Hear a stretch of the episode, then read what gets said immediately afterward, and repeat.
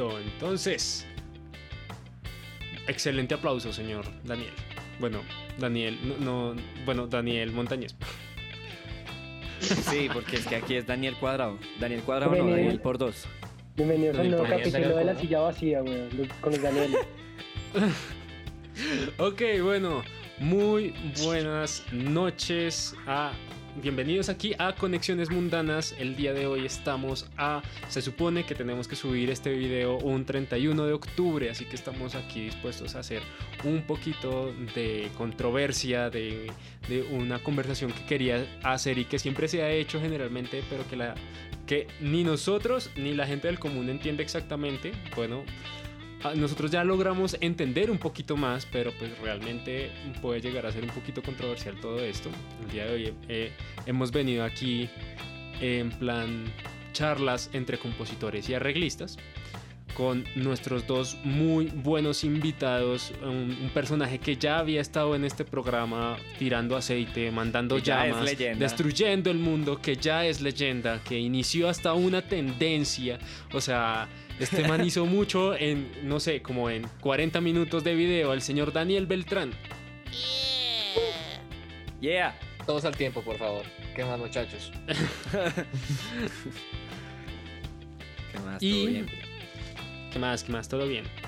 ¿Qué te cuentas? ¿Cómo, cómo te trata la vida? Bien, ¿Cómo te muchachos. trata mi señor Cthulhu? Bien asustado porque hoy es Halloween. Que no hay nada más aterrador que un compositor. Con compositor en Halloween raros. posiblemente no. Si la verdad Bueno, no es ya- por ustedes porque yo vivo asustado todo el tiempo. Ay. Bueno, bueno, bueno. Ay, no, pues ¿cómo le decimos? Pues, y, y junto a Daniel, el otro Daniel, un gran compositor, un gran amigo, un personaje, un todo un personaje ahí que quien lo ve, quien lo conoce, quien habla con él, queda uno como what the fuck con este men. Ah, no mentiras. Eh, Daniel Montañez. Sí, eso, eso me han dicho, Juanca, ¿Qué gracias. le pasa a esta persona? ¿Qué le pasa? Y como siempre, o bueno, para esta ocasión tenemos a Pollería el Sabroso, aquí como Representada por. Sebastián Vergara. Sí. Directamente de Encarnado la cuerpo mortal de Directamente de la prisión. Directamente de, la, de Pollos la 27, les vengo a traer. ¿Quién, quién el día de hoy nos va a traer la comida? No, mentiras, no, no, pero sería genial, por favor. Uy, sería una chimba si hay que comer Almuerzo pollito. cortesía del sabroso. Sí, sí, sí. Pollito. Hashtag, hashtag not a sponsor. Sí, sí, sí. Sí, Hashtag no sponsor. Por favor, si no quieren ir.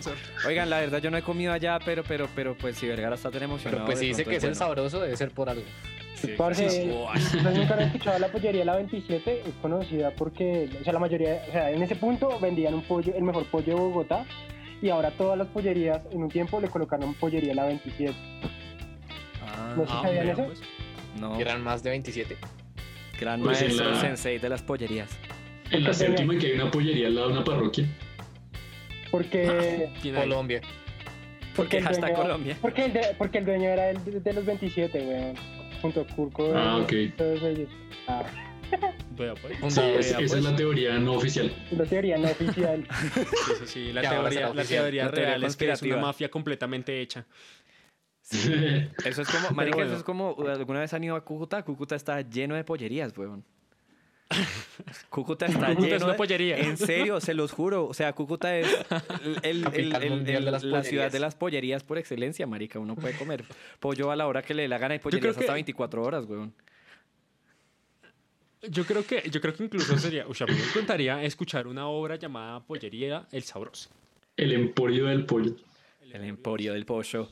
Una pieza para Ya pollo tiene que haber una pollería llamada así. Para ensamble de pollos.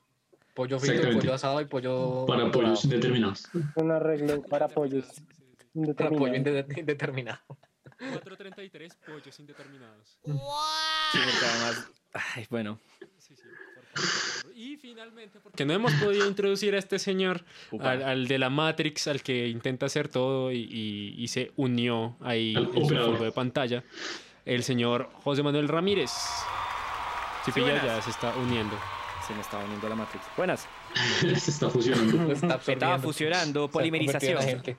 Está, está, logrando, está logrando lo que ninguno de nosotros ha podido lograr, fusionarse Polimerización. Con la Ah, tecnología. eso es otro podcast, Juan. Ya su carta Es otro. Sí, sí, sí, sí. sí, La sí, sí, fusión. Sí, sí, sí. Vamos a Sí, sí, sí. hablar después de la fusión. El Bueno, bueno, fusión. empecemos, empecemos ahora sí con el, con el tema, con esta, con esta gozadera. Yo quiero, bueno, primero que todo, pues ya todo el mundo, pues ya, ya con el- este tiempo ya nos han conocido, pero yo quiero saber un poquito más de Daniel Montañez. ¿Vos a qué te dedicas? ¿Qué has hecho con tu vida, señor? Eh, yo soy músico de profesión y metalero de vocación. Upa. Y mm, yo desde que me conozco he sido así. y, y ya. que últimamente, recientemente, eh, pues ya terminé énfasis en la universidad. He estado dándole seriamente a, a- a la música, como siempre conmigo la música es seria. Y, y ya, pues eh, digamos que en cuanto a, a preferencias y, y- y gustos, eh, pues nada, nada está escrito, ¿no? Entonces vamos a ver qué, qué piensa la gente. Uy, qué tientas, grande, tientas, grande. El día de hoy. Me tientas, Daniel. El, día de hoy estamos llegando al, al punto en el que el que se está ganando los miles, Daniel Montañez. Teso, teso, teso. Pero bueno, sí, sí. Y también, pues, de una vez hago aquí el sponsor rápidamente. Recuerden que, eh, así como Daniel Beltrán, Daniel Montañez también hace parte de una banda tributo a Kraken que se llama Huella y Camino. Para que lo sigan en Instagram, para que le echen el ojo. Grandes músicos, muy buena música y unos arreglos increíbles de Kraken. Entonces, para que le echen el ojo, que es Y un también- muy buen. Y también tienen otro proyectico que no sé si todavía lo tienen andando. Si no lo tienen andando, pues toca cortar esto. eh, que se llama Juan Daniels. Te voy a guardarlo. Toca ¿Toca cortarlo. cortarlo? Ay, Sí, qué sí, tristeza. Pero eso me recuerda que Ese ya nosotros, murió. los dos Danieles y yo, tenemos o teníamos, porque todavía no volvimos todavía. a actividad. Tenemos. Ah, bueno, Si usted no se excelente. ha ido, lo entonces toda- tenemos. No se ha Listo, morido. todavía estado, todavía estado porque yo no me voy a ir y de hecho el nombre va en honor a José Ramírez porque es el ensamble trivergatario. Ah, qué, qué honor. Sí, sí, sí. por favor, elabore un poco sobre el, el, el maracuchismo. Sí, el maracuchismo. eh, no mentiras, el acento maracucho es un acento en el cual se habla como así, marditación, vergación de la verga. Y entonces eh, ellos usan mucho esa palabra, vergación, vergatario, ah, vaya pa' la verga, eh, etcétera, etcétera, etcétera. Y no tienen ningún tipo Dados de connotación sexual como la que tiene aquí, sino simplemente es como una grosería como cualquier otra dentro del argot popular. Sí, no, no es fálico. Dados a la verga. Sí, sí. Entonces, trivergatario es algo que es tres veces vergatario, por lo O sea, tanto es es, tres veces increíble. increíble, exacto. Sí, es sí. el triple increíble de lo normal. Exactamente. Depende Porque nosotros país, somos güey. increíbles. Depende del país. No, no, no, no, no, es porque- simplemente porque- increíble y te vas a la verga. Porque Es objetivo. Exacto, y si me vale, si me vale tres, tres hectáreas de verga, weón. Un resto de verga, bro. Ah, pero es que si lo dices de esa manera, eso es puro mexicano y es irse a la verga. Entonces te va- Y de, de hecho, de hecho te, te vas a la vergara. Por favor. Coño, sí, es que aquí tenemos al señor Sebastián Dickens y es difícil. Pues marica, cuando, cuando dijeron trivergatario, yo dije, uy, van a hacer un ensamble eh, en honor a mí, weón. Ay, No sería vergatario. Hay, hay que Suéñalo, tener, hay que papá. tenerse mucha fe, hay que tenerse Suéñalo, mucha fe. papá. Qué pecadito. ok. Listo. Ay, no. Es- Esto es mucha violencia, muchachos. Esto es mucha violencia. Pero bueno, ya ahora sí, ya con un poquito de cositas, como ya conociéndonos un poquito más.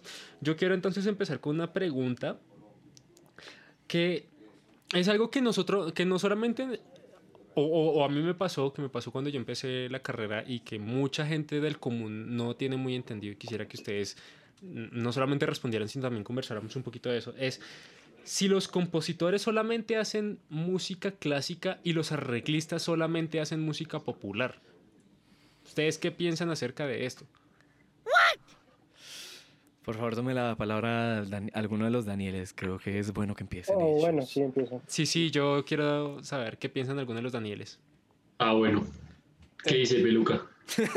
Va hoy. Hágalo usted, monstruo. Bueno, Ush. en la buena. Así, de equipo, de Eh, equipo. Sí, sí. Eh, ¿Qué equipo? Linces. Con la mente en el juego. Sí, sí, sí. Sí, sí, sí, sí. sí. Eh, no, pues yo creo que es, es una pregunta muy válida. Me gusta mucho la distinción entre lo que Juanca habla sobre eh, clásico y popular. yo creo que eh, desde mi humilde experiencia pues en el, en, en el, en el medio artístico, eh, realmente hay compositores versátiles que pueden transitar abiertamente eh, por cualquier lenguaje. Y eh, de la misma forma, hay arreglistas que pueden también expandir conocimiento o ahondar en otras áreas que de pronto no son lo que uno inmediatamente relaciona con arreglos, ¿cierto? Porque eso va muy de la mano del estereotipo, ¿no? Ah, arreglos, usted solo ve lenguajes populares y no tiene que preocuparse ni siquiera por estructura ni por componer. Y compositor, ¿a usted qué le importa la música popular? Usted está metido en su mundo académico y ya. Y si eso es lo que decidió, de malas, eso es lo que le toca y punto. Esos son estereotipos que han existido desde hace eones y me parece muy bacano como reflejar ahorita una postura mucho más madura y honesta frente a eso. Y es que el compositor arregla y el arreglista compone. Y en ese sentido, ambos componen clásica, ambos componen popular, ambos componen académica en el sentido, pues, el término estético, y ambos componen música del común pop y arreglan música del común pop. Entonces yo creo que realmente lo, lo que lo diferencia a uno eh, de, de, eso como para saber si uno es clásico o popular eh, es el gusto. Es lo que uno lleva en la, en la, sangre, pues, lo que uno más le infla la racacha. Entonces, la racacha, es, bien ahí. Eso es, eso es. Si ustedes sienten que su racacha se infla, por ahí es. Pues okay, ahí está. Okay. Me, va a tocar, me va a tocar poner aquí una imagen de una racacha. Inflándose. si es posible. Está bien, está bien. Lo, lo, lo, haré, lo haré. Le pondré una, la, la cara de racacha a. El overlay, se gana la racacha. Eh, creo que Vergara también quería decir algo respecto a esa pregunta. No, pues Sigue, es, es algo muy similar a lo que piensa Daniel, sí, o sea, pero de igual forma yo creería que la academia, o bueno, esos estereotipos que uno mismo arma cuando entra a la academia, pues son un poco erróneos porque uno como arreglista, pues como decía Daniel, también uno está componiendo, está como apoyando esas ideas o creando nuevas ideas de algo que pues ya, ya, ya, ya existe. Pero al fin y al cabo, pues estamos creando y a la hora de crear, crear eh, es componer. Aunque pues yo poniéndome a leer bien sobre los pensum, eh, creo que una de las diferencias en cuanto a composición es que los compositores crean como nuevos métodos o adecúan nuevos métodos eh, de, para, para crear canciones. O sea, no literal desde la armonía, desde lo rítmico, bueno, quizás sí, pero desde otros métodos fuera de los convencionales. No sé, es que, pues que, ese es mi punto, o sea, es como la única diferencia a lo que decía Daniel, de resto ya todo lo comparto. No sé, ¿qué opinan? Pues sí, a mí me parece que, a mí me parece des, desde mi punto de vista, desde mi perspectiva, yo creo que Daniel es muy acertado en decir, ok, los compositores componen y los arreglistas arreglan. Pero entonces, ¿qué es cada cosa? Porque es que, es una... No, él dijo el contrario. Él dijo que un, compositor arregla y un arreglista compone. Sí, Funciona de, en sentido contrario. El mismo invertido. sentido. Sí, o sea, ahorita Antioquia. siento que es un, pro- Sí. un proceso que se complementan. O sea, los Claro, dos. pero y las entonces- son totalmente iguales. Pero entonces, ¿qué sería cada cosa? O sea, porque si yo me pongo a ver, yo digo, bueno, listo, o sea, componer es crear algo nuevo, pero no solamente es crear algo nuevo, sino también lo que Vergara decía. Yo creo que también es una, eh, como, no solamente crear algo nuevo, sino crear una perspectiva nueva de creación, que es como irse un poquito más atrás. Yes. Que es algo donde yo, a mí me parece que muchos arreglistas no llegan, y es crear perspectivas nuevas de creación. ¿A qué me refiero con esto? O sea, directamente plantearse una- un método completamente nuevo o algo que sea no necesariamente innovador, sino diferente o que no se haya visto. Innovador. si no se ha visto, es innovador. No necesariamente. Pues, pues si no se ha visto, entonces es nuevo, ¿no? Pues, Sí. pues digo yo, ¿no? O sea, ¿no, no les parece a ustedes que cuando Pero- algo no se ha visto nunca y se, Juanca, y se Juanca ha ve? ido a Timbuktu. No. No, pues creo que no, ¿cierto? Pero pues la gente No. que vive allá pues ya lo han visto y para ellos no es innovador. A pesar de que usted no lo haya visto. Uy, me hizo Ah, acordar de la cogüística. Duro. Por eso. Pero eso es para otro capítulo. Por eso, o sea, porque es que hay diferentes, diferentes definiciones de innovación, pero pues eso es otro tema. Pero el caso es que sí, o sea, a mí me parece que es más como el, el- el compositor también no solamente se acerca a la creación, sino a la manera de acercarse a hacer creaciones, o sea, el A paso crear, anterior. sí, a crear una, como una visión, una forma de hacer música, no de la forma estándar como la vemos normalmente los arreglistas. Pues eso es lo que yo veo, ¿sí? Y es que lo que veo, eso es lo que la mayoría de Pensum aparece. O sea, no es que sea que los de, los de que los que estudian composición solo ven música académica popular, porque los de arreglos también vemos eso, ¿sí? Lo único que yo diría sí es como, como qué estrategias. Por ejemplo, yo les podría preguntar, por ejemplo, ustedes ahorita ustedes son egresados de composición. No sé, por ejemplo, ustedes qué métodos nuevos utilizaron eh, en sus composiciones, porque pues, por ejemplo, qué estrategias. Por ejemplo, yo vi que ustedes veían por cada semestre, por ejemplo, tímbrica. Otros se enfocaban en cuanto a alturas. No conozco muy bien el pensum de ustedes, pero pues, por ejemplo, podrían mencionar algo así, como, bueno, en cuanto a lo tímbrico, pudimos haber hecho algún experimento tal, tal, no sé, eh, ¿qué opinan? Luca. Es que Es- Daniel sobre sí, yo, todo, pues digamos eh, que hay algo, hay algo muy clave que dice Sebas, como la manera en la que lo aborda, y es que pues habla mucho del, del pensum académico, ¿no? Ah, que digamos que suele ser de ahí de donde parte la distinción, que el arreglista es de lo popular, el compositor es de lo académico, clásico, como le quieran decir. Ah, que pues términos y términos para cualquier cosa, eso hiere sensibilidades y ah, es una mamera.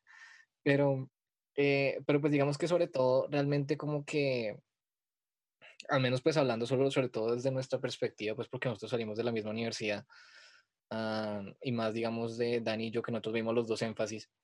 En el caso de composición, pues lo que pasa es que, nos, lo que realmente lo que uno empieza a hacer, o como el ejercicio que uno hace, es aprender a estructurar la música a partir de ciertos elementos. Em, uy, uy. Em, Ese está, ese está bueno. Listo. Eh, de estructurar la música a partir de ciertos elementos porque, digamos, lo que decía el Sebas, que, digamos, en composición uno, uno tiene que estructurar una pieza de cualquier lenguaje, pero tiene que ser desde, la, desde las alturas. O sea, como que su, su, su, su eje estructural tiene que ser desde ahí. Y usted verá cómo lo resuelve, que esa es la cosa como que a veces eh, es un poquito difícil de abordar, que es como, bueno, pero ¿cómo hago yo para estructurar una obra desde las alturas, desde el ritmo, desde el timbre, desde el espacio, desde la dinámica? Ese es el ejercicio. Si eso no es simplemente como que, ah, bueno, se hace así, venga, le presento. Es como, hágale. Como hágale y a la de Dios. O sea, Sí. tire azote y hasta ahí fue. Sí, porque ustedes siento que Ahora- parten de un punto mucho más pequeño que del que partimos nosotros. Sí, claro. O sea, es que nosotros de Sí. arreglistas, o uno cuando estudia estos arreglos es un... No, no puedo decir que es más sencillo porque finalmente todas las labores tienen su nivel de dificultad. O Correcto. sea, eso sí, todo el mundo tiene su nivel de dificultad y sus cosas. Pero digamos que el, el punto de inicio entre un arreglista y un compositor es que el compositor sí inicia desde, pues podría decirse desde un cero absoluto. Se podría decir de esa manera, como, como que llegan a un, tienen como ciertas bases, pero Sí, pues como que no hay como tantos, tantos elementos y tantas cosas flotando alrededor, sino que se tienen que empezar a, a estructurar desde, desde ese mismo ser. A diferencia de una arreglista que sí es como, como que hay ciertas bases o ciertos, ciertos puntos de los cuales uno se puede empezar a tomar o basar y empezar a trabajar de ese punto. Usted. Luca. Ah, bueno, todo bien. Eh, frente a lo último que dice Juanca, yo creo, yo tengo, tengo mis, mis vainas al respecto, porque como ya hemos dicho varias veces, nosotros, el Dani y yo, hemos tomado ambos énfasis. Entonces tenemos la perspectiva, en cierta manera, eh, redonda, cíclica, de, de lo que significa estudiar en la misma universidad dos cosas con dos maestros diferentes y vainas. Entonces eso enriquece un poquito eh, la forma en la que nosotros abordamos los lenguajes y las vainas. Me llama mucho, mucho la atención una cosa que dice Juanca sobre el cero absoluto y sobre pensar las cosas desde un punto de partida. Eh, yo siempre he pensado que la forma en como a nosotros nos enseñaron arreglos es mucho desde lo práctico y pragmático, es decir, desde lo funcional de las cosas que hemos visto durante un ciclo básico o, o de connotación casi que de dominio popular, si me va a entender. Es decir, eh, nos quedan 10 minutos. O cojan la, cojan la armonía y, y, esa armonía que ya conocen y que pueden diseccionar, háganla funcionar, que, funcione, que tenga un, un, propósito y que llegue a un objetivo y que lo haga, punto.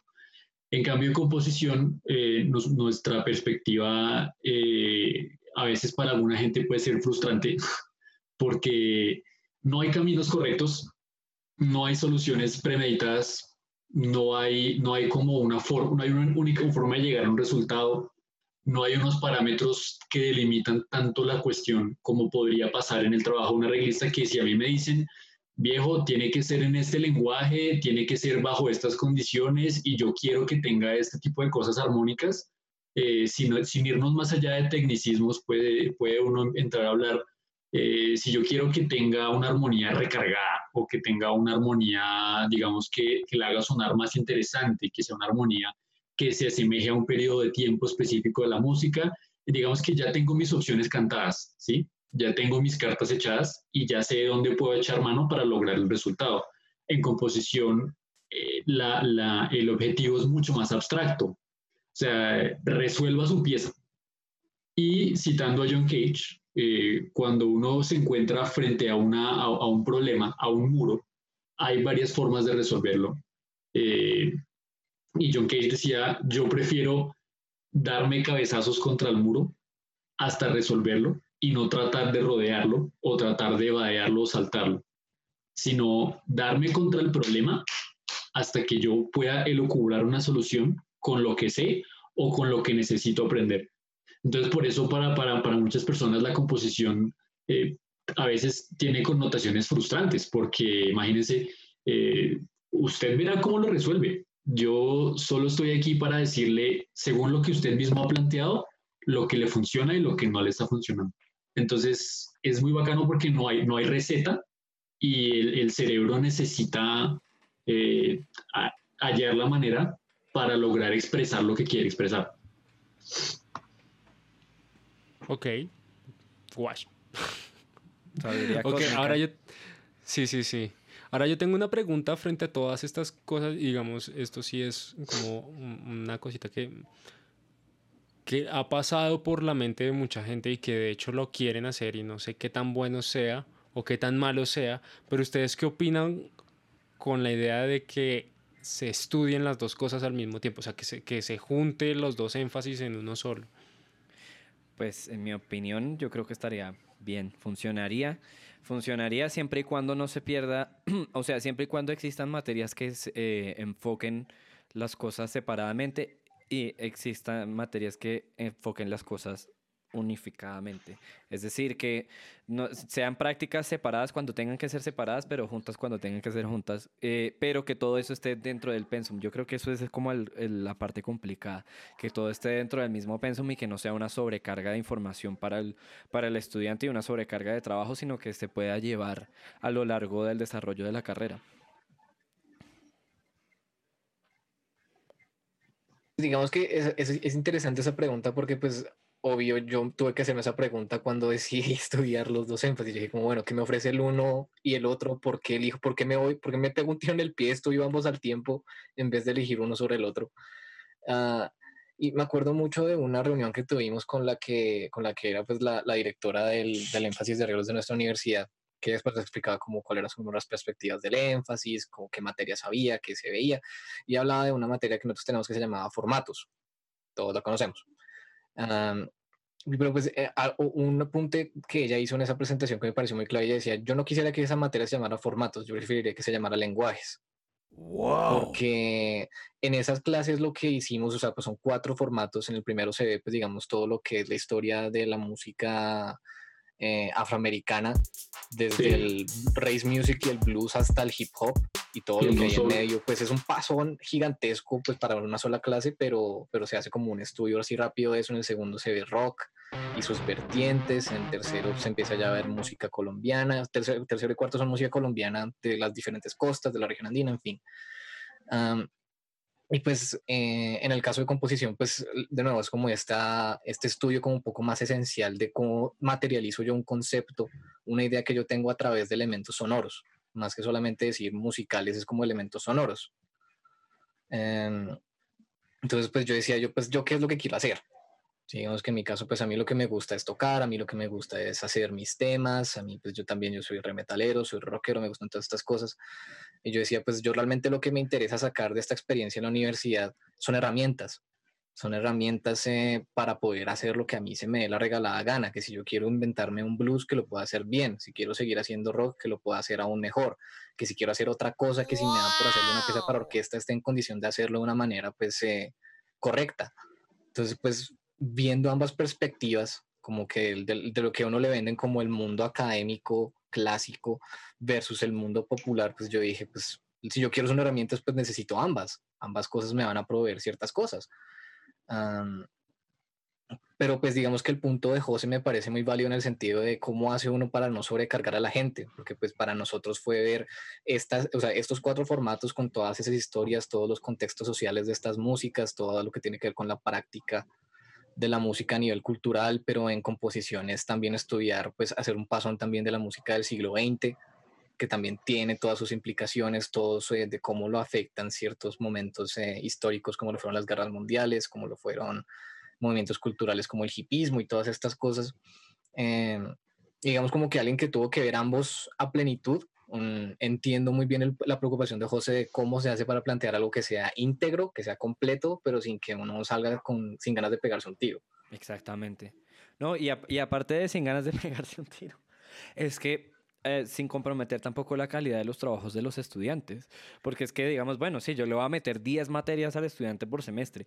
Ok, pero ¿cuál va a ser la calidad de los trabajos que va a entregar esa, esa, esa persona al final? O sea, no, no, va a ser, no va a ser tan buena como si yo le pongo 6 o 7 materias. O sea, ni pero ni, ni, ni, ni, ni por el putas va a ser la misma calidad. Y yo creo que eso es parte de lo que se tiene que fomentar. O sea, el hecho de poder tener una calidad, una calidad alta en las, en las producciones, por decirlo así, que uno hace a medida que va avanzando en, el, en, el, en cualquiera de los dos énfasis. Y peor aún si son los dos combinados. Pues ahí complementando, pues eh, volviendo a la pregunta que decía Juan Camilo, pues yo sí estoy de acuerdo que junten los dos, pero también tengo una preocupación, sí, porque pues como decía José Ramírez, o sea, es mucha información, ¿sí? De hecho, creo que, o sea, nosotros vemos formatos, ustedes ven una materia muy similar, pero ven como siglo XX, música del siglo XX para abajo, ¿sí? Como analizando otros compositores, ¿sí? No sé cómo se llama esa materia, Dani. Qué pena. Para arriba, o sea, Para arriba. a- hacia acá. Ah, sí. Ah, ok, Hacia siglo acá. XX para acá. No, es que no sabía, qué pena. Repertorio. Repertorios, es muy similar. Pues a mí me parece que sí sería bueno uno en el énfasis de arreglos también conocer ese tipo de lenguajes, Uf, eh, porque, claro, le, le ayuda a uno a abrir más la cabeza, ¿sí? Y, y pues, con base a lo que estábamos hablando al inicio, creo que la universidad lo está centrando mucho es en cuanto a, en cuanto a lenguajes como populares y, y el del otro lado en, de lenguajes más como, por así decirlo, académicos. Entonces, yo creería que sí, es bueno juntarlos, pero, pero lo que decía, o sea, así como está sus pros, también está sus contras, porque, por ejemplo, nos tocaría como sacrificar algunas cosas, algunos, algunas materias, porque sería muy, muy, muy pesado. Por ejemplo, las clases de music business, los proyectos artísticos. eh.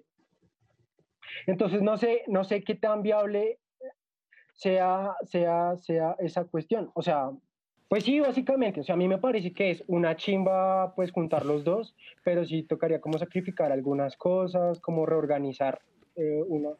También de- debemos pensar, pues, que es un pregrado, ¿sí? Y que después de un pregrado hay un posgrado que si tú quieres enfocarte solo en un tipo de música o, pues, hay maestrías que, es- que, que te, vayan, te van a apoyar De, en eso. Entonces sí, entonces no sé, ahí sí como que graciosamente, esa es mi meta. O sea, yo estudio, yo soy arreglista, yo salí como arreglista, pero voy a estudiar composición para audiovisuales. Por ejemplo. Sí, es que no, pero es que más, Pero- más allá de ser, más allá de ser un posgrado, yo siento que la Pero manera. póngale cuidado. Ya, muchas gracias. Así, así se hace fácil y rápido. Pero una cosa que yo tengo que, que me causa como un poquito de, de, curiosidad y fue unas conversaciones que, no, que, que, yo había tenido con tanto con el director de, de composición como con la directora de arreglos y era que es y me lo dan así, es difícil poder encontrar un enfoque que a ambos les funcione. Porque pese a que ambos tienen herramientas y funcionalidad que les puede ayudar bastante, seguimos con el problema de una, ¿cómo se dice eso? De la, del estereotipo de compositor igual a clásico, arreglista igual a popular. Entonces, también las personas, mmm, como que en cierto punto, pues no hablo de los Danieles, porque aparentemente se nota que los Danieles saben de lo que están hablando. Eh, cuando no se sabe, cuando no se genera esa clase de conocimiento, igual que Daniel, igual que José y Vergara, cuando no se tiene ese conocimiento, entonces hay una inconformidad. Y dice, es que no es lo que yo quería, es que no era lo que yo esperaba, y encontramos deserción. Y Juanca, qué pena, le robo la palabra inmediatamente. Eh, me, hace, me, hace, pensar mucho frente a lo que hablan. Eh, todos tienen una percepción muy interesante sobre por qué, por qué los dos sí y por qué los dos no. A mí también como, como persona que quiso hacer los dos énfasis, en un punto lo pensé igual que Peluca, eh, necesito un arsenal de herramientas muy grande porque yo tengo, o sea, siento yo que lo que quiero hacer con la música y con el sonido siempre en general es crear, y para crear, entre más sonido tenga, entre más lenguaje tenga, entre más acervo cognitivo tenga en la CPU, mejor para mí. Entonces, eh, para mí... La palabra del día, acervo. Acervo, acervo cognitivo. Eh, entonces, para mí, hacerme de un arsenal de cosas fue lo que me motivó también a entrar de una vez porque yo soy una persona que cree en que el artista debería ser eh, proclive, o por lo menos debería uno propender al trabajo interdisciplinario, a desdibujar un poquito las barreras que se ponen también dentro del oficio, a poner en jaque a los dogmas de usted solo puede hacer esto porque fue lo que estudió, eh, yo, soy, yo soy partidario de derrumbar esas vainas porque siento que no contribuyen a la, a la, a la, academia como, como comunidad de conocimiento. Ahora bien, habrá quien argumente que si usted se dedica mucho a todo y sabe un poquito de cada cosa, realmente no sabe hacer nada muy bien. Y eso... El que, el que coge mucho poco aprieta. Sí, el que mucho poco aprieta, yo considero que eso puede ser eh, válido y, pues bueno, a cada quien su opinión, pero puede ser eh, más sencillo de contemplar en unos campos de conocimiento mucho más específicos como en las ciencias exactas, pero no en el arte, porque el arte está vivo y se transmuta. El arte existe gracias a, perdón José, gracias a la, a la, comunión de saberes. O sea, el mismo John Cage, que apenas es referencial de nuevo, John Cage también decía eso, es necesario desdibujar las barreras entre lo uno y lo otro y para hacerlo hay que abrir el criterio. Y si el criterio no está abierto, pasa lo que dice Juan, lo que dice Juanca. Ah, es que esa música, voy a, voy a entrar de una vez con los términos. Eh, esa música rarita, esa música fritica, esos Muchas gracias. no son lo que yo quería, no son lo que yo esperaba. La vida, eh, los caminos de la vida no son como yo esperaba. Eh, y, pues viene, viene, viene ese, ese, ese roce que de todas maneras es muy sano hablarlo ahorita desde la madurez, vuelvo yo sobre lo mismo, desde, desde lo concreto y lo tangible, que significa, hola, yo necesito herramientas que me permitan ser un profesional exitoso, ¿sí? Entonces, eh, por, eso, por es que yo también pensaba, pensaba mucho en eso, y si la gente quiere hacer doble énfasis es porque la intención está, ¿sí? O sea, nosotros arrancamos con eso y, y, y, pues tampoco con complejo mesiánico ni nada. Pero después la gente dijo, oiga, esta opción es viable y sería bacano estudiar las dos, ¿sí? Entonces tenemos compañeros que lo han hecho, personas que quieren intentarlo en el futuro y la, y la pregunta siempre es la misma. ¿Cómo hace usted para extracreditarse y ver 20 créditos al semestre? Y es verdad, es una cosa que no, no, no existía, o sea, esos dos énfasis no se habían intentado hacer al tiempo y sí requirieron un semestre más, es verdad, eh, y la carga académica es bastante pesada, pero eh, yo creo que ahorita con el proyecto, con los proyectos de pensar en meter los dos en uno solo, de hecho, creo que el Bosque es, de la, es la única universidad que yo he visto que los tiene por separado. Sí, señor. En general, los énfasis siempre se llaman. Ah, también, ok, pues no sabía, yo, yo, sí, yo sabía era que, digamos, en la SAP, en la distrital, es, es composición y arreglos. Eh, en, la, en la Ponti también hay de eso, composición popular, y, creo que es la misma cosa. Composición popular está imbuido dentro de arreglos, de nuevo con el estereotipo de lo popular, lo popular, lo popular, lo popular. Entonces ahí está. Entre más nosotros tratemos de segmentar la especificidad del campo de cada uno, no sé, para preservar integridad, para querer eh, mantener una identidad eh, que también da el estereotipo, más problemas vamos a tener para integrar saberes en comunión, que es como se crea escuela, porque a mí no me sirve de nada eh, tener como una, una barrera en mi cabeza frente a, a, es que eso solo lo saben hacer ellos. Yo no tengo por qué meterme en algo que ellos solo saben hacer y que yo no tengo cabida porque yo estudio otra cosa. ¿Sí? Entonces, desmitificar eso para mí es, es el primer paso para poder unir los énfasis de manera satisfactoria. Que eso materia no es la ladrilluda, que ese conocimiento que le enseñan al otro lado no es para raritos, que es que hay que ser frítico para estudiar composición, que es que hay que tener voluntad y que ser ultra creativo para poder inventarse las cosas de la nada, que es que los arreglistas solo les gusta el jazz, que es que los lenguajes populares solo sirven para ganar plata. ¿sí? Esos estereotipos no construyen, destruyen. Y eh, eh, en la medida en que eso sigue existiendo, habrá que vencer la barrera, eh, de que eso es una barrera comunicativa en medio de todo. Eh, para poder es más algo de lenguaje, sí. Es correcto, para poder uno realmente asumir la música como es, un todo. El sonido es un todo, el sonido no obedece a nada. Ah, bueno, a las leyes de la física, pero de resto no, no, no obedece a, a, tu percepción, no obedece a tu opinión, no obedece a tu escuela, no, el sonido es el sonido. y pero al fin y al cabo... Tome mil. Pero al fin y al cabo, yo, yo, quiero, yo quiero ponerle algo ahí respecto a lo que usted dijo. O sea, porque yo soy de los que piensa que el que mucho abarca y un poco aprieta. ¿Por qué? y les voy a decir por qué. Porque es que si yo, no sé, supongamos, yo sé, yo soy un, eh, baterista, wow, así impresionante, el mejor del mundo y yo sé tocar todos los estilos del mundo. Sí, el problema es que yo voy a tocar progresivo y va Mike Pornoy o Mike Mangini o, o Matt Halpern o quien sea y me revienta porque tiene mucho más lenguaje, porque está directamente dedicado exclusivamente a eso. Es lo mismo, hace dos episodios hablamos con Luis Pérez eh, y el man nos decía que la verdad es que por lo general se recomienda que sea un ingeniero de grabación, sea eh, una persona que haga la mezcla y sea otra persona que haga el máster. O sea, como que cada quien esté especializado en su cosa. porque, como, como bien yo lo dije antes, el que mucha abarca poco puede apretar. ¿Hay excepciones? Sí, hay excepciones. De hecho, hace, hace como 16 episodios atrás, no sé, hablamos sobre Jacob Collier, que es una demencia, pero es uno en mil millones, seis mil, siete mil millones, no sé, te pongo un ejemplo, ¿sí?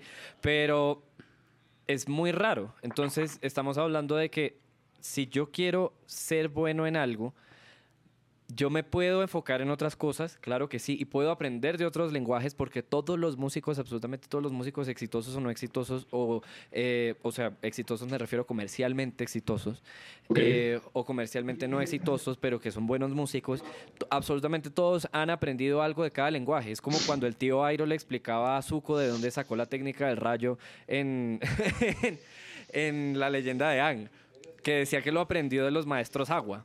Entonces es lo mismo, uno aprende de los maestros salsa, uno aprende de los maestros eh, cumbia, aprende ciertas cosas, pero pues la idea es que uno lo canalice. De los sucus, por favor, que no se le olvide De los maestros sucus antiquísimos, salve o salve sucus, pero eh, uno lo, al final lo canaliza dentro de su propio lenguaje que tiene que ser, yo creo que la manera, lo más difícil en términos tanto compositivos como arreglísticos y es cómo canalizo yo todo lo que he escuchado y todo lo que he aprendido dentro de un lenguaje que me caracterice a mí. Hay una consideración muy curiosa que hace José, qué pena monopolizar otra vez el micrófono, eh, de, de sobre, sobre la, medida, la medida del éxito y qué tan bueno quiero ser yo en algo y cómo sé si soy bueno en algo y cómo sé si es que yo ya llegué al nivel de bueno y, y cómo, cómo, cómo, mido yo el carácter de éxito o de, de, pues, profesionalismo de otras personas. eso a mí me lleva a pensar mucho en una, en una vaina que, que pues siempre ha, ha plagado un poco mi manera de crear. Yo me he dedicado un resto a, a aprender sobre cómo, cómo suenan las cosas, cómo se crea a partir del sonido, cómo el sonido es absolutamente plástico y cómo tiene una gran cantidad de cosas que lo hacen versátil, pero en términos de la producción total, eh, en, en, un estudio de grabación, le, un lenguaje mucho más técnico del ámbito de grabación, a veces a mí me hacen falta conocimientos que otras personas que se han dedicado puramente a ello los tienen. Quiere decir eso que yo no tengo cabida en un mundo en el que alguien se ha dedicado 80 mil años, por decir una cifra absurda, a perfeccionar el arte de la grabación. Según yo, según mi opinión, no. Yo sí tengo cabida en eso porque yo, yo elijo hasta dónde delimitar mi conocimiento sobre el tecnicismo. De la misma forma, yo decido hasta dónde llevar mi conocimiento en un lenguaje.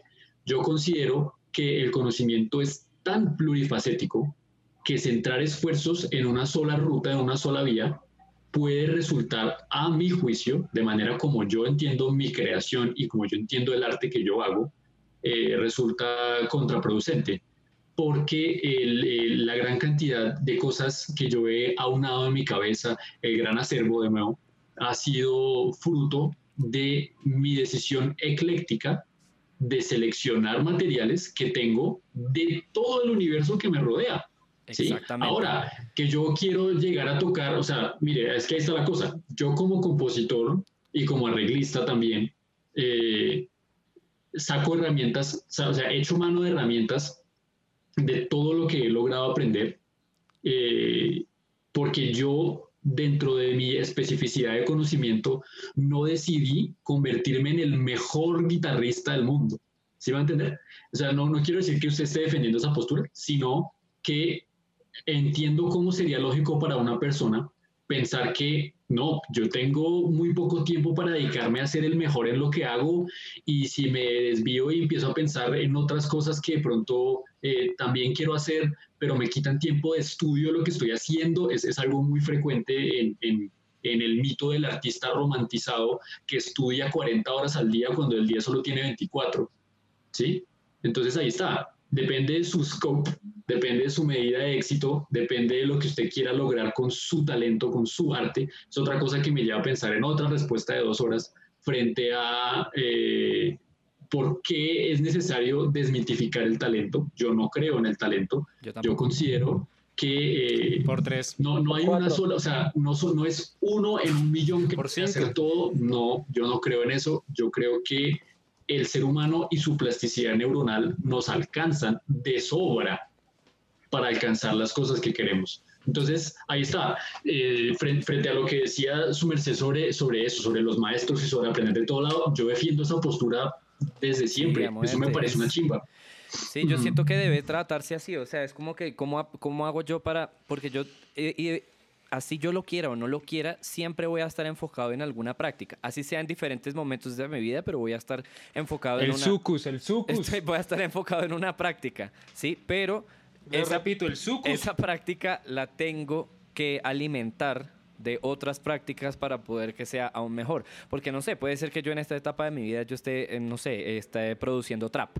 Entonces yo tengo que empezar a... Y luego el sucus. A, pero ¿por qué dejen? Ok, fine, estoy produciendo sucus, maldita sea. Entonces estoy haciendo sucus. Gracias. Trucus, o sea. Y entonces, y entonces tengo que tomar todo lo que pueda de mi exterior para poder interiorizarlo y luego volverlo a exteriorizar dentro de lo que yo estoy haciendo en ese momento. Pero puede ser que más adelante me dedique a hacer otra cosa, no sé, puede ser que más adelante esté haciendo música, eh, soundtrack de películas con, eh, basándome en, estrat en estrategias o técnicas contemporáneas, por ponerle un ejemplo, lo que sea. Entonces, igualmente tengo que ser capaz de canalizar lo que he aprendido en, dentro de una práctica si quiero mejorar esa práctica. Naturalmente. Yo siento que el ser humano está, en constantemente, está constantemente en transformación durante, durante su vida. Y creo que nosotros, pues, ahorita estamos por culminar una etapa, ¿sí? Que en cinco, hasta inclusive cinco años puede pasar muchísimo tiempo, hasta inclusive en diez, pues, por ejemplo, en veinte, en treinta, en cuarenta, va a pasar muchas cosas. Y aterrizando otra vez la idea, pues me parece, y la música también es muy amplia, ¿no? O sea, por ejemplo, cuando hablamos de salsa, ahorita que estaba mencionando José, no solamente que es la salsa un solo género, sino hay un compendio detrás de lo que se llama salsa, ¿sí?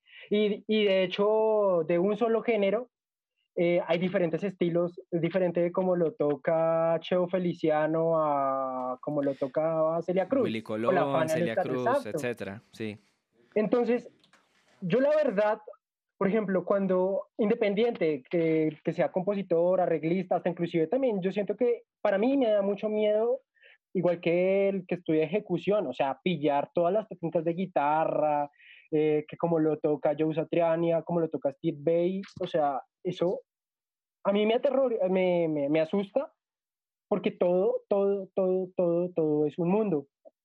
Y claro, nosotros estábamos, de hecho, cuando yo inicié y ahorita también estaba como siempre como alimentándome, uy, severo, música decafónica, uy, severo, bachata, uy, severo, eh, música programática, uy, severo, eh, Latin jazz, ¿sí? Y entonces nosotros estamos en una etapa en la que recibimos, recibimos información, recibimos información y hasta inclusive como que creamos nuestras propias innovaciones o nuestras, o nuestras ideas de fusión de, no sé, música del Pacífico con minimalismo, yo qué sé. Hay Formatos 4. Entonces, Formatos 4. Formatos 4 con toda. Formatos 4 toda max. Entonces, aterrizando eso, pues sí, o sea, me parece que cada... Es que eso es muy extenso, ya estamos hablando, es como de las personalidades de cada cual, también sobre las influencias, sobre con quién nos relacionamos, ¿sí? Nuestros maestros, porque por ejemplo nosotros podemos ver composición con un profesor, pero qué tal que ese profesor tenga influencia de música cubana, ¿sí? Y que nos quede gustando la parte cubana y nos dé ganas de estudiar en Cuba, ¿sí? Yo, o sea, siento que eso es un proceso, Siento que es un proceso y, y, y, tan solo un solo un pregrado se queda corto. ¿Sí? Y, y, claro, uno como músico, pues parce, yo digo, no, yo toco bajo, yo toco guitarra, yo le compongo, yo le produzco, ¿sí? Pero obviamente hay gente que se centra en hacer bien las producciones, como hay gente que se sienta a estudiar su guitarra y parce, le hace un core melody estilo Joe Pass o se lo hace estilo George Benson y man le entiende las diferencias, ¿sí? Entonces, es ahí cuando, cuando uno empieza a hacer una bueno, un tema y usted ya sabe, bueno, se me sale de mis manos hacer tal cosa y tengo que buscar a tal persona porque esta tal persona tiene los lenguajes es que, exactos que necesita mi, mi, mi, mi tema. Sí, es que finalmente uno, a ver, seamos honestos, uno no es genio para saberlo todo y eso es lo que hace tan especial el mundo, para empezar. Y de esa manera y, pensando en eso, en ese sentido, uno también tiene que pensar en que para gustos sabores, así como hay gente como Daniel, donde le gusta abarcar mucho, o sea, como, como revisar, conocer, extender más su conocimiento, hay gente que se centra mucho más es en centrar su conocimiento hacia un área del, hacia un área, lo cual no, no, no genera ningún daño y de hecho lo que hace es, es complementar toda la industria y complementar toda la creación. Porque finalmente hay cosas que uno nunca va a saber que otros de pronto sí puedan saber o que puedan hacer. Por ejemplo, yo no me considero un buen guitarrista, pero soy buen arreglista y buen compositor, a mi manera de ver, porque la gente dice que soy bueno para esas vainas, entonces yo le sigo el juego. Pero si yo sé que hay cosas donde yo, donde mi técnica no da, donde, donde lo que yo intento hacer sé que no la logro, pero mi cabeza dice que sí se puede hacer, pues yo llamo a alguien que sepa hacerlo, porque pues yo no tengo de otra. Entonces ahí viene, ahí viene algo que, que en algún momento mm, las personas, una persona en específico que no voy a nombrar, me juzgó mucho, que me decía, es que yo debo ser capaz de hacerlo todo. No. Solo. No. O sea, que yo debo ser capaz de, de, de, mejor dicho, es que yo tengo que lograrlo porque es que si yo no lo logro, entonces no va a servir. No, no, eso es mentira. Gente no, que nos eso escucha, es Completa, claro, es completamente falso. Gente Es que no nos, es válido. gente que nos Ahí es escuche, cuando- eso, eso es pura mierda. Armen es equipos. pura, sí, es, es una paja mental finalmente.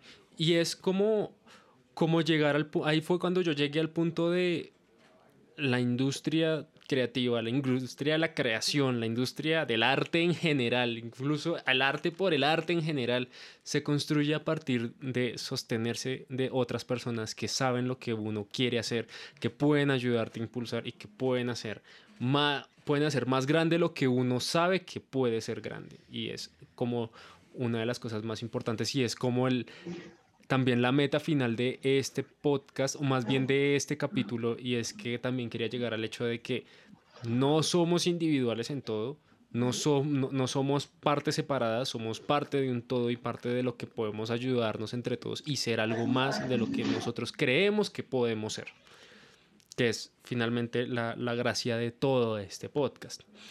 Y pues realmente ha sido muy divertido hablar con ustedes, muchachos. Hemos pasado un buen momento. Me pareció me pareció sorprendente cómo resultó este podcast. No esperaba que fuera tan, ¿cómo se podría decir?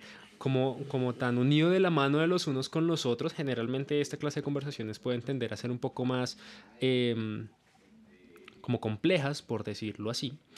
Eh, yo quería también pasar a una última pregunta, como, como una, una última etapa de todo esto. Y es que quisiera saber, quisiera, quisiera saber, sí, frente a una noticia que pasó hace poquito de que cierto em, yo lo voy a decir personaje. aclaración, poquito a cuando estamos grabando esto, pero cuando se publique no es tan poquito. Sí, sí, sí. Bueno, durante este año, mejor dicho, hubo una premiación de la, de, la Sociedad de Compositores ASCAP, donde dicen que eh, el compositor del año fue Bad Bunny. Aquí me viene una pregunta. ¿Ustedes qué opinan, los dos Danieles, qué opinan frente a eso? Y si consideran a Bad Bunny un compositor. Yes. Si, o sea, si, dicen que sí, efectivamente Bad Bunny es un compositor y merece ser clasificado como el compositor del año. Quiero saber qué opinan ustedes de eso.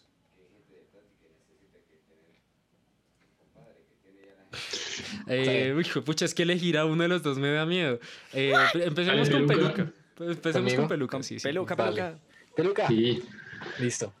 Pues de hecho fue chistoso porque pues obviamente para prepararme para, para esta conversación en particular pues me tocó leer sobre el hombre porque yo la verdad ni idea. O sea como que pues sí hablaban y decían como ah no es una mierda y no sé qué, que no sé qué. Yo, pues, honestamente no sé si he escuchado su música, no sé.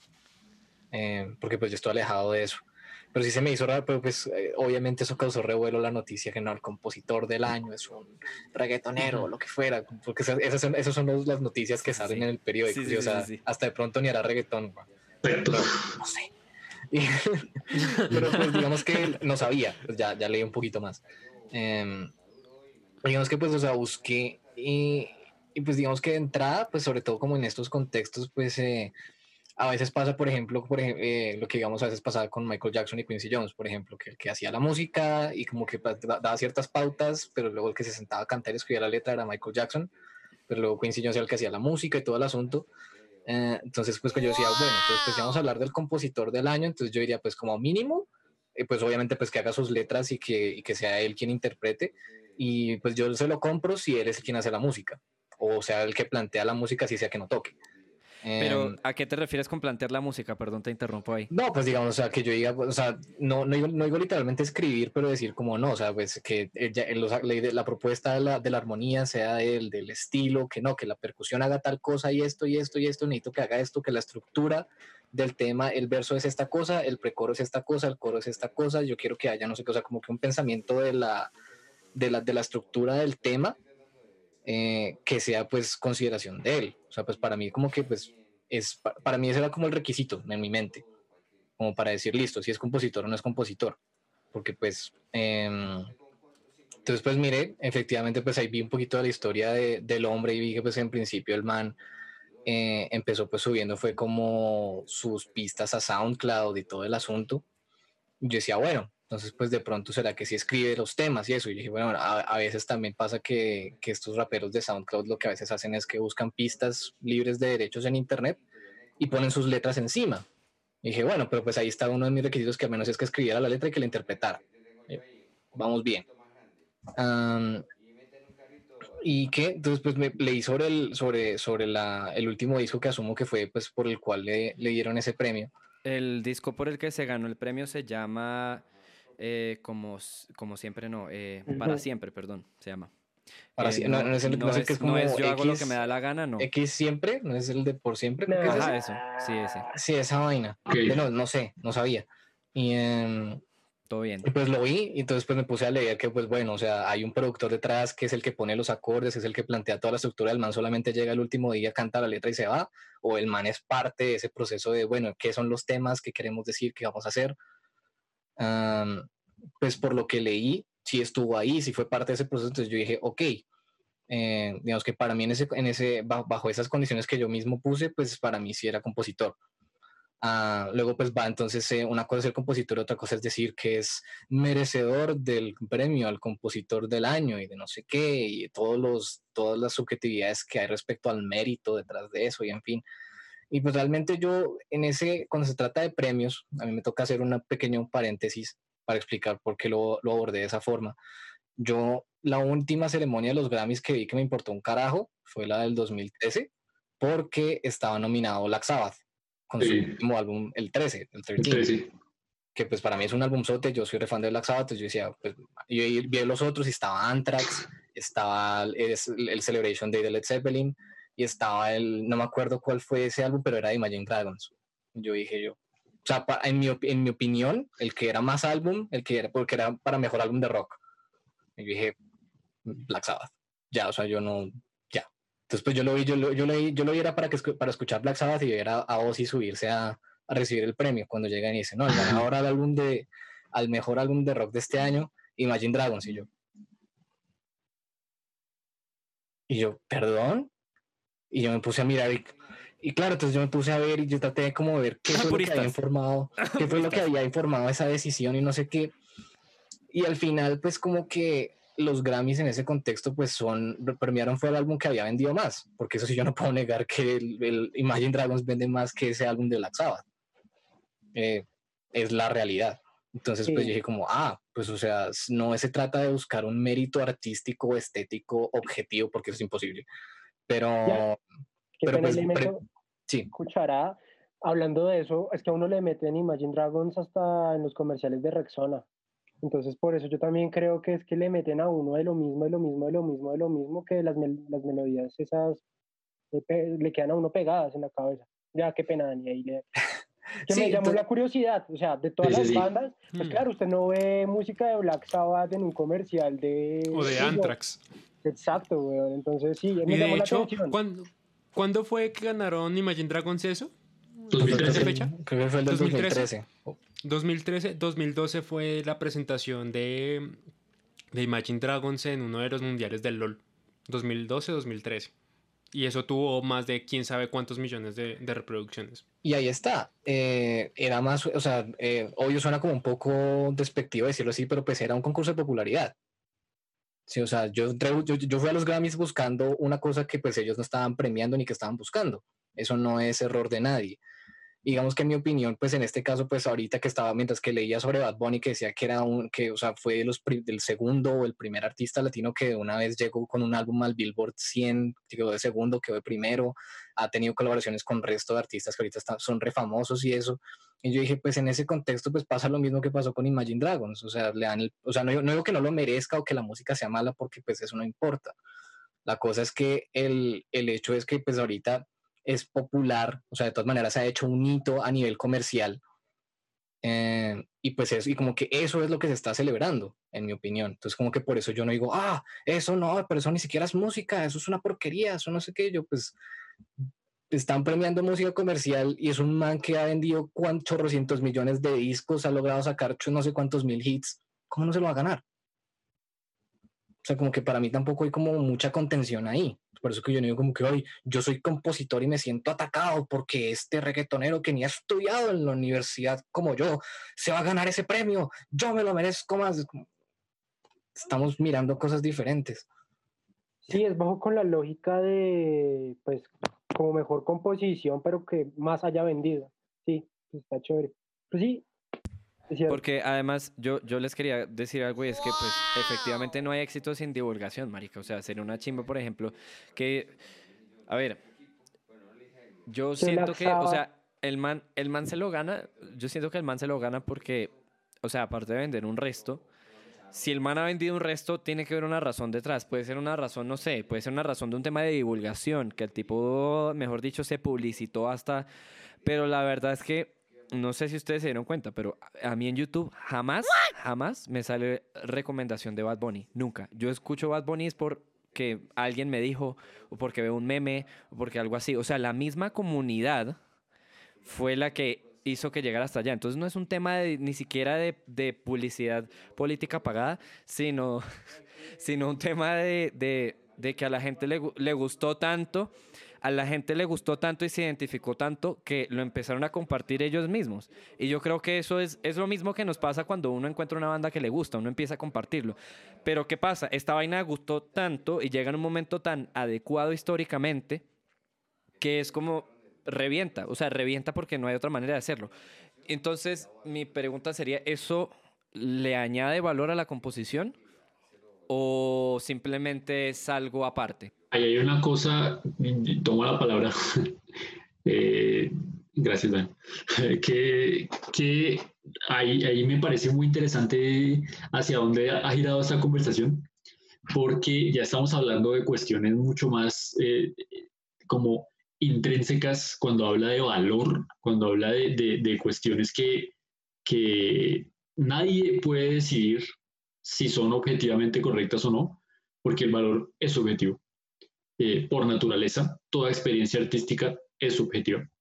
Entonces, eh, yo, yo considero que, eh, como bien decía Dani ahorita, buscar integridad de como, o sea, buscar un premio como medida de valor de la integridad de una, de una creación artística es, es buscar un referente donde no lo hay, porque mm, no se premia la integridad de la obra artística, no se premia el, ese tipo de cosas que nosotros podemos discernir solo cuando hemos tenido la experiencia artística. Nadie puede decir si, un compositor es, es más o menos que otro.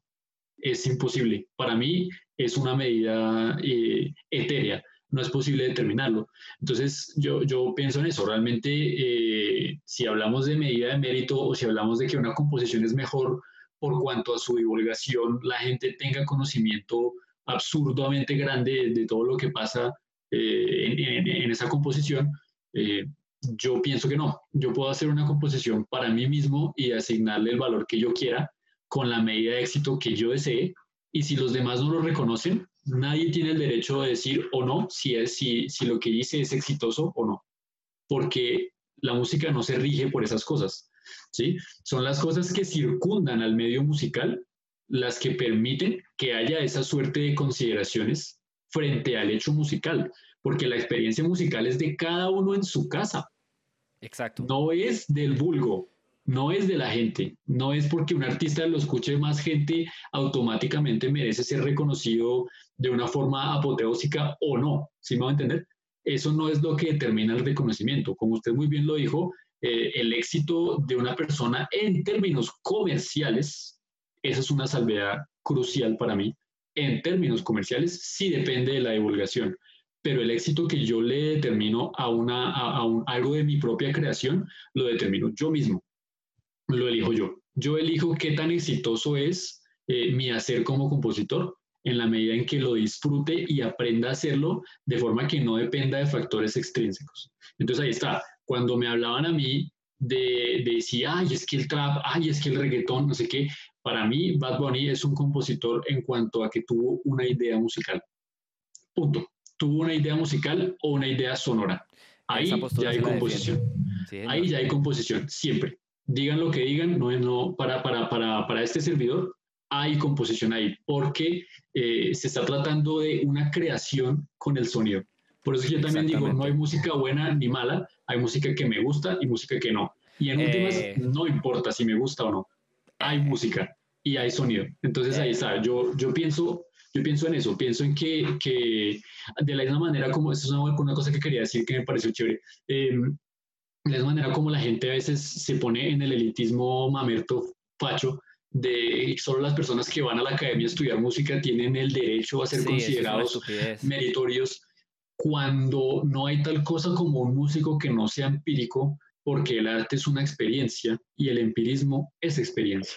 Y no, y- Entonces, y eh, ahí sí, apoyando- entonces ahí existe, qué pena se va a cierro el argumento. Ahí es donde existe y coexiste eh, la, la voluntad de crear.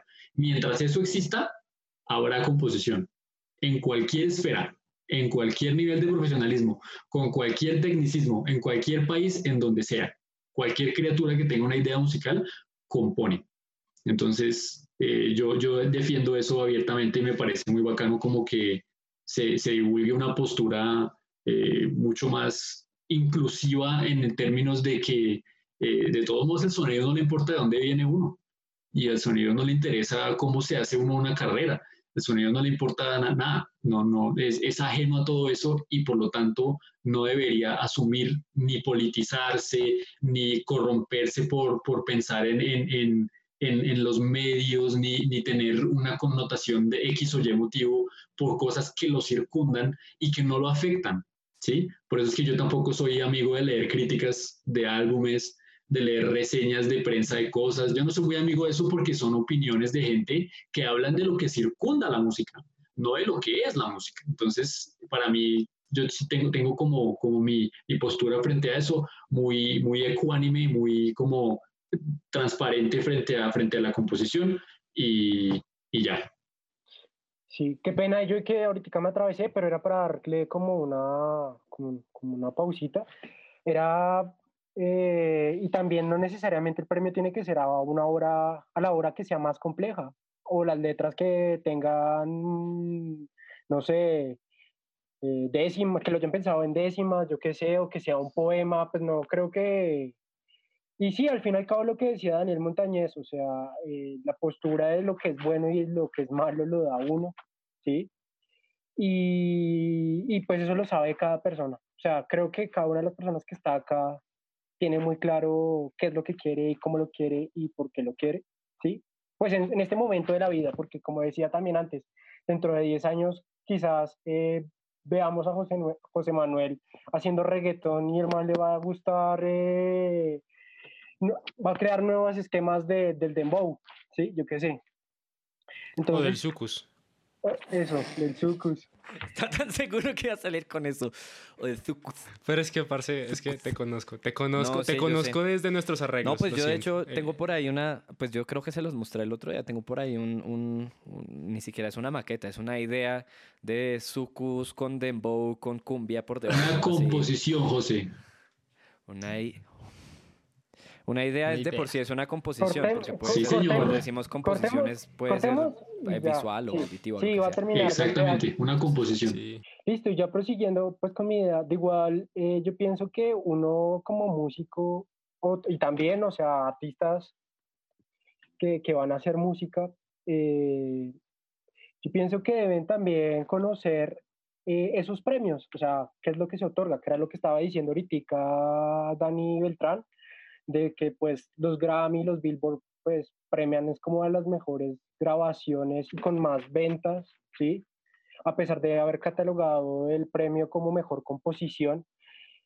Entonces uno tiene que tener muy claro también ese, ese tipo de cuestiones, quién es el que da ese, ese, ese premio, ¿sí? En ese orden de ideas, pues si Black Sabbath quería haberse ganado de, en ese año, pues tuvo que, no sé, como decía José, como publicitarse un poco más, hacer, haber hecho como un fit con Madonna o, o haber hecho un concierto en, Hashtag las Corea- estrategias. con bandas de K-pop, sí, yo qué sé, o sea, que los mismos de Sony implementan en las bandas, o sea, les- ellos mismos le dicen a usted, eh, usted tiene que girar en tal país con tal vestimenta y tiene que decir tal cosa y tal cosa y tal cosa y tal cosa, ¿sí? Entonces, no sé, ahí sí ya uno como que, pues que la, como que la música empieza a ser como más, no sé cómo decirlo, Sí, o sea, pasa, eh, pasa de ser simple, Exacto, pasa de ser un producto artístico a ser un producto. Punto. Producto. Y como producto se debe tratar de manera comercial. Eso es así. Sí, y si yo tengo que pensar comercialmente, o sea, obviamente hay gente a la que no le gusta que traten su música como si fuese un producto, porque no, el arte no es un producto. Claro que sí, todo el arte es un producto. O sea, la taza con la que me serví el desayuno, esa mierda, eso es un, eso es artístico, porque al fin y al cabo eso alguien lo tuvo que diseñar. Pero igual lo tratan como un producto, lo producen en masa y lo venden. Entonces, yo siento que al fin y al cabo eso se tiene que poder hacer con la música. O sea, a pesar de que es arte, no, no veo la razón por la cual el concepto de arte se tenga que desligar del concepto de producto. Sí, claro. Y pues eso es lo que debe tener muy presente el artista y, su, y sus fans, ¿sí? Pues, porque pues si, si, pues si uno pretende más cosas, por ejemplo, pe- pedirle más a los Billboard o, o- o, pues ahí sí está como un poco grave.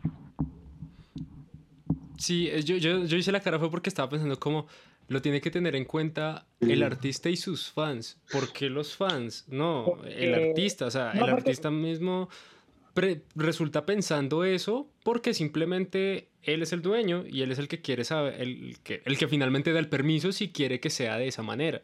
Hubo una digo- vez que una persona me dijo alguna vez, y eso nunca lo olvidaré, es, el arte es mío cuando nadie lo conoce. El arte es del mundo cuando alguien más conoce lo que yo hice.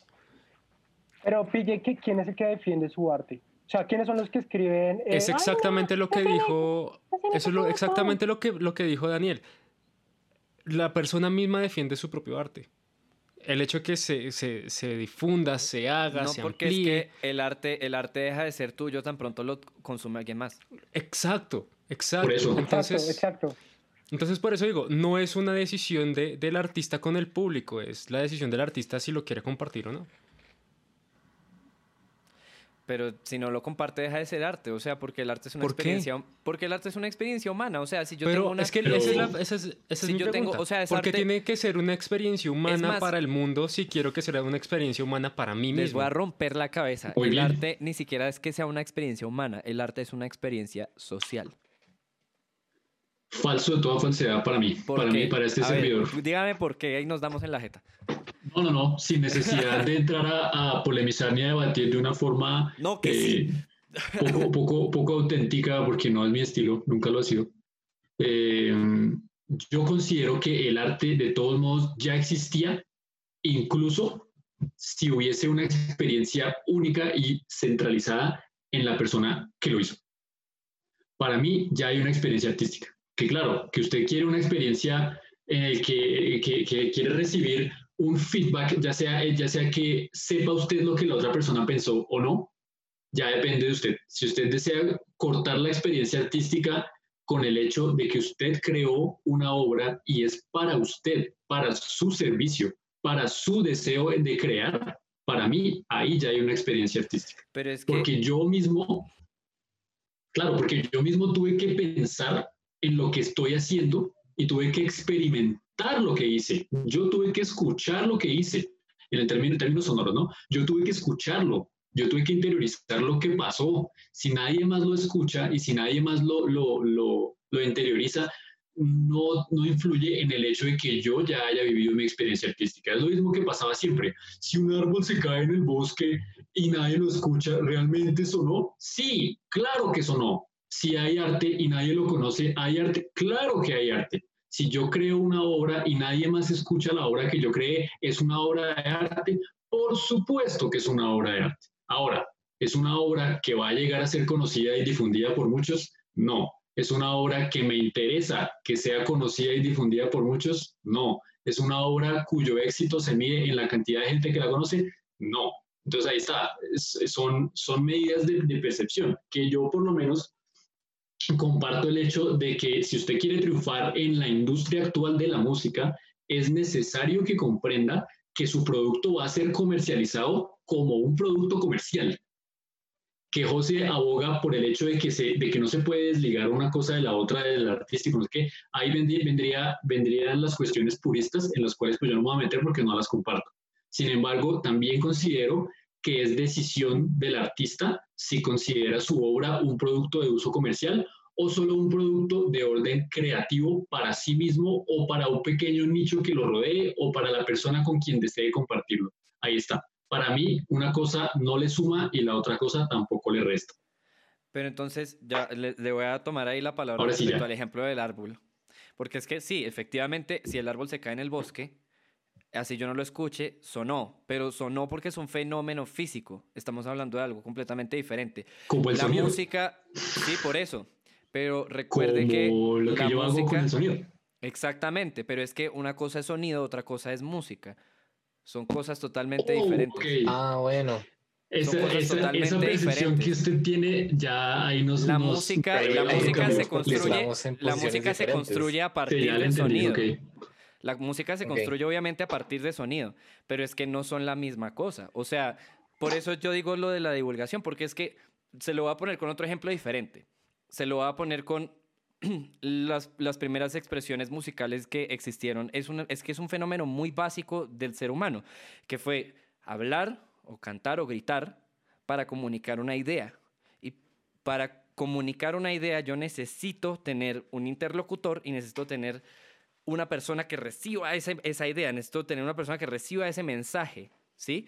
La música es eso, la música se inventa o se, se crea, mejor dicho, a raíz de una necesidad comunicacional. Es decir, la música desde su propia raíz es un tema comunicacional y al ser un tema comunicacional quiere decir que también es social y al ser social necesita la interacción de otras personas para poder ser un fenómeno real. Porque, y aquí sí les voy a botar una bomba enorme, si yo hago música pero mi música no la escucha nadie, entonces estaría haciendo...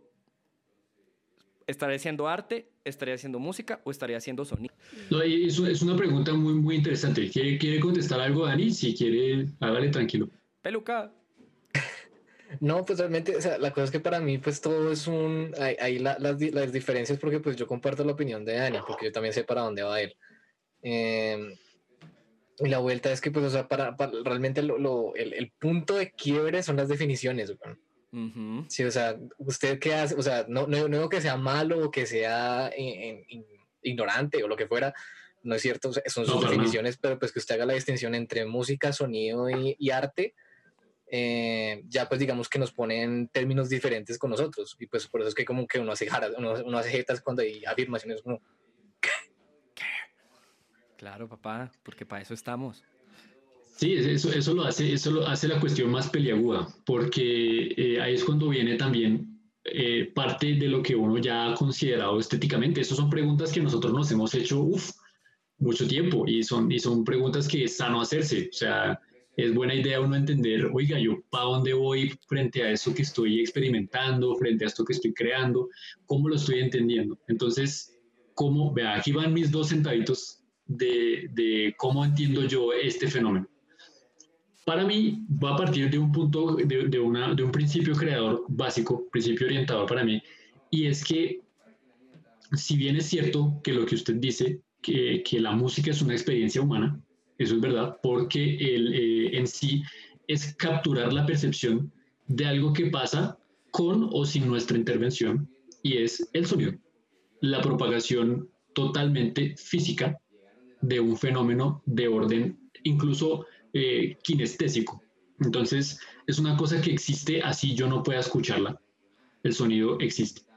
Ojo que Cuando para yo le- lo que yo dije fue que la música Sí. es un fenómeno social. Sí, momento, momento, momento. Cuando, cuando yo, exactamente, cuando yo le atribuyo al sonido la característica de música, ya lo estoy pasando por mi encéfalo, desde mis oídos, la resonancia de mis huesecillos llegan a mi cerebro y aquí todavía no es música. ¿Por qué? Porque aquí yo lo estoy interpretando nomás como señales eléctricas, como diría Morfeo.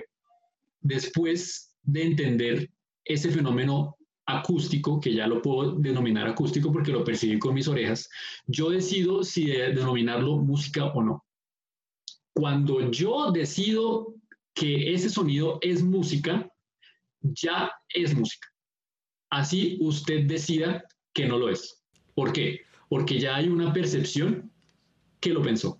Entonces ahí ya hay De hecho, ahí podríamos romper con el 433 de John Cage. Maravilloso. Ahí hay una cosa hermosísima, que es por eso a mí me gusta mucho citar a Cage y me gusta mucho pensar en él cuando yo referencio mis, mis, mis posturas creativas, porque es una persona que tenía una democratización maravillosa del sonido, una democratización muy bonita del sonido eh, entendido como materia prima para hacer música. Entonces, yo considero, de la misma forma que considero que cualquier persona que tiene una idea musical es un compositor, cualquier sonido que existe sobre la faz de la Tierra que puede percibir el, el oído humano es absolutamente susceptible de ser denominado música. Si no lo percibe el oído humano, también. ¿Por qué? Porque yo considero que es un sonido que tiene cabida en nuestro universo. Por lo tanto, yo puedo considerarlo música o no. Ahí está. ¿Necesité de una experiencia en comunidad? No. ¿Necesité de divulgarlo para que los otros lo consideren como yo lo considero? No. ¿Necesité comunicarle algo a alguien? No. John Cage decía algo hermoso. Decía, yo no necesito que el sonido me hable. Yo no necesito que el sonido me diga nada. ¿Por qué? Porque el sonido ya es. Y como ya es, ya lo escuché. Y como ya lo escuché, es mío. Y como es mío, es arte. Y como es arte, es, es mi experiencia artística subjetiva. Entonces ahí es donde yo voy, donde yo pienso que está la diferencia terminológica frente a lo que significa música, arte y sonido. Desde mi perspectiva, cualquier cosa, sea comercialmente viable, no sea comercialmente viable, tenga que ver con otros humanos, no tenga que ver con nadie, es susceptible de ser llamada arte o sonido o música o como quiera. ¿Por qué? Porque existe. Ahí está. Esos son, son, fenómenos de la percepción. Eso es fenomenología de Edmund Husserl. Como yo denomino un fenómeno, lo entiendo, lo comprendo, lo asimilo y lo denoto. Cuando yo lo denoto desde la razón, diría, diría Descartes, le estoy atribuyendo un lugar en este universo, sin importar si los demás lo entienden o no. Entonces ahí está. Claro, reindividualista, sí. Por eso yo digo, yo hago la música para mí.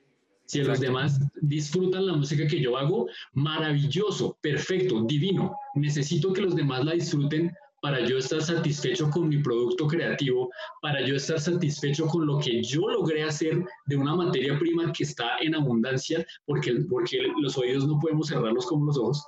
¿Necesito ese tipo de cosas? No, no las necesito. Es algo absolutamente liberador y maravilloso, weón. La música existe a veces sin mí, ¿sí? Eso, eso para mí es brutal. O sea, cuando yo pensaba en estas cosas, eso, eso también se lo tengo que agradecer un resto al gran maestro Daniel Álvarez y a, y a Repertorio. Eh, este tipo de preguntas, claro, eso genera una respuesta variopinta y seguro usted tendrá, usted tendrá ahorita una contestación formidable frente a lo que acabo de decir. Sin embargo, en, en, entre, en, ese, en ese rifirrafe de ideas y de percepciones, a mí me fascina que exista la autonomía democrática para yo denominar lo que yo desee como yo desee. Y eso es eh, lo que nos hace ser seres humanos también.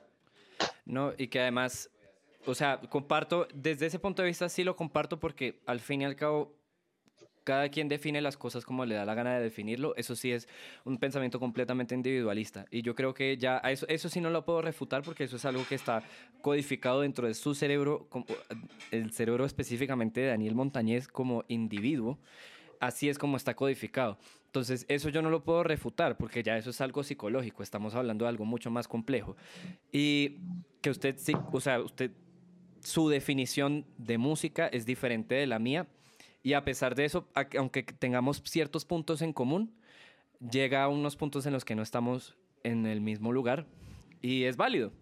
Es válido y igual que cualquier otra opinión, a pesar de que puede, ser un, puede sonar un poco individualista, pero es verdad, la opinión de cada quien es perfectamente válida y la perspectiva que cada quien tiene sobre la realidad es perfectamente válida sin importar eh, qué connotaciones pueda tener dentro de su propio ser. Entonces. Es correcto. O sea que los terraplanistas tenían razón. No es que los terraplanistas tenían razón porque ahí ya estamos hablando de verdades físicas y ya eso es otro tema, pero... son Es subjetividad. Exactamente. estamos hablando de la subjetividad. que la subjetividad es algo demasiado grande que se puede prestar para muchísimos, no solamente muchísimas definiciones de términos, sino para muchísimas ambigüedades en general en la vida. O sea, y eso es lo que hace en realidad que la música que hacemos todos nosotros sea algo tan, si se quiere llamar así, bonito, pero más bien me gustaría decirle variopinto, como diría eh, música es lo que cada, música música es lo que cada quien interprete como música. Ujú. Pero entonces ahora, eh, no, no, no, no, no alcancé a comprender, no sé si mi cerebro estuvo por un momento en stand-by o qué, Hubo lag. Oh, lag, lag, lag. o hubo lag, pero quiero entonces entender si entonces, si es música lo que una persona hace y no decide publicar. Depende de cómo esa persona lo interprete. No, Sí, para No, esa la persona persona dice que música. para ella, sí, para ella es como es mi arte, es mío, es mi experiencia y no va a ser para absolutamente nadie más, porque pierde un valor que es importante para mí. Exactamente. Y sí, yo, yo, yo defiendo esa postura eh, en cuanto a que yo, pues, de, muy de la línea de lo que yo he pensado, la música y el arte no necesitan ser divulgados para existir, porque de todos modos son, son cosas que yo ya experimenté. Son creaciones. Y como yo ya las experimenté, ya se constituyen como experiencias artísticas. Es que, de hecho, si uno se pone a pensar, muy pocas cosas en este universo no experimentamos en mayor o menor medida, ¿sí? Ya sea que usted quiera llamar todo a través del raciocinio, ya sea que a- se llegue a los experimentos mentales de Einstein, en los cuales recrea condiciones físicas que no está viviendo realmente en su vida real como tal, ya ahí hay una experiencia, hay una experiencia cognoscitiva, hay una experiencia humana real. Entonces, eh, ahí poniéndome un poco romántico en frente al, al final de las reliquias de la muerte, cuando Harry le pregunta a Dumbledore, ¿esto es real o está pasando en mi cabeza? Y él le dice, pues claro que está pasando en su cabeza. ¿Por qué querría decir eso que no es real? ¿Sí? Entonces ahí está, porque algo que yo tengo aquí en mi cabeza todo el tiempo, un discurso musical, que es un río de ideas sonoras, un río de cosas que pasan por la cabeza de cualquier persona que ha hecho alguna composición. Eso para mí ya es arte, ya es música, ya es una creación sonora digna de ser considerada una obra de arte. Solo la conozco yo, claro.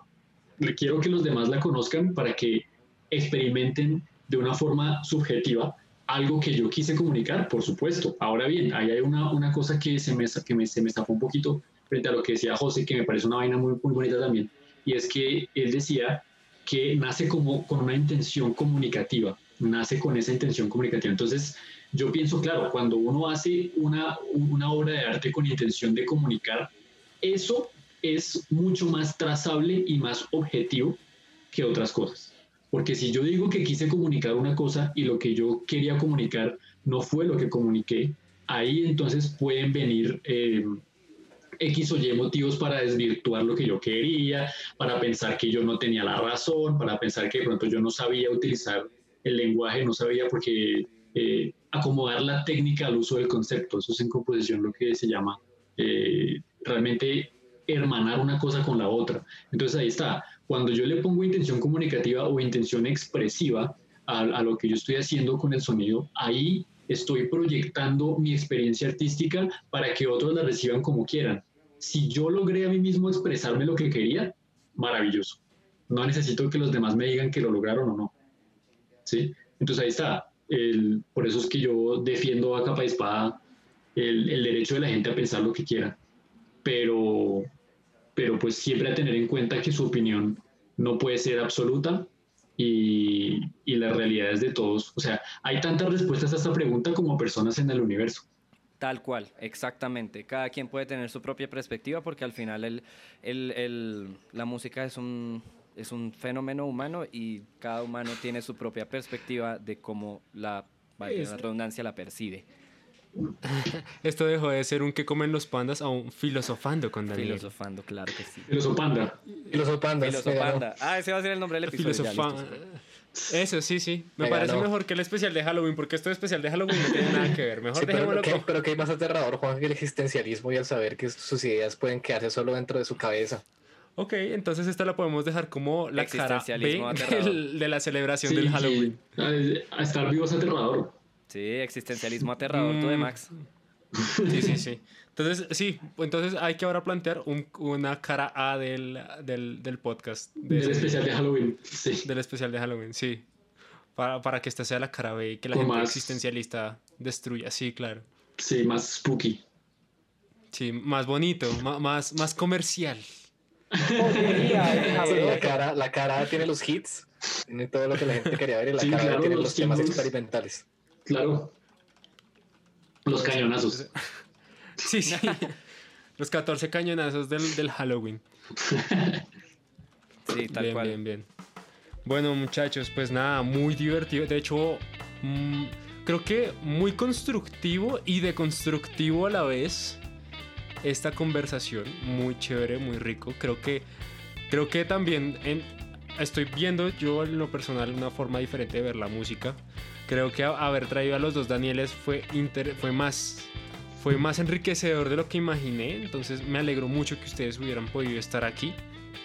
Muchísimas gracias por su tiempo, por estas casi dos horas que me decía Mateo, no, eso no puede durar dos horas. Y mire, Es porque no nos conocen. Come No. esta, Mateo, cómete esta. Entonces, nada, muchachos, si les gustó este video, si les gustó este podcast, por favor denle like. Eh, no olviden suscribirse, comentar. Recuerden que nosotros subimos video todos los viernes a las 7 y media de la noche en YouTube, en Estamos también en Spotify, en Google Podcast, en Tus Nalgas Podcast. Estamos también en, en redes sociales, en Instagram aparecemos como arroba conexionesm podcast. Recuerden también seguir a estos dos grandes señores, a los dos Danieles, tanto en su proyecto personal de, de Huella y Camino, que ¿cómo es que aparecen ustedes? Arroba huella y camino 31 en Instagram. Sí. Arroba Huella Camino Instagram. 31. En el Instagram. Para que, para que se pasen, para que, la- para que escuchen un poquito del trabajo de estos dos personajes. Y cualquier cosa, pues nos estaremos hablando en el siguiente episodio de Conexiones Mundanas. Muchísimas gracias por todo y nos vemos la próxima semana. Adiós, Gracias pues. muchachos. Gracias por la invitación. Gracias. La buena.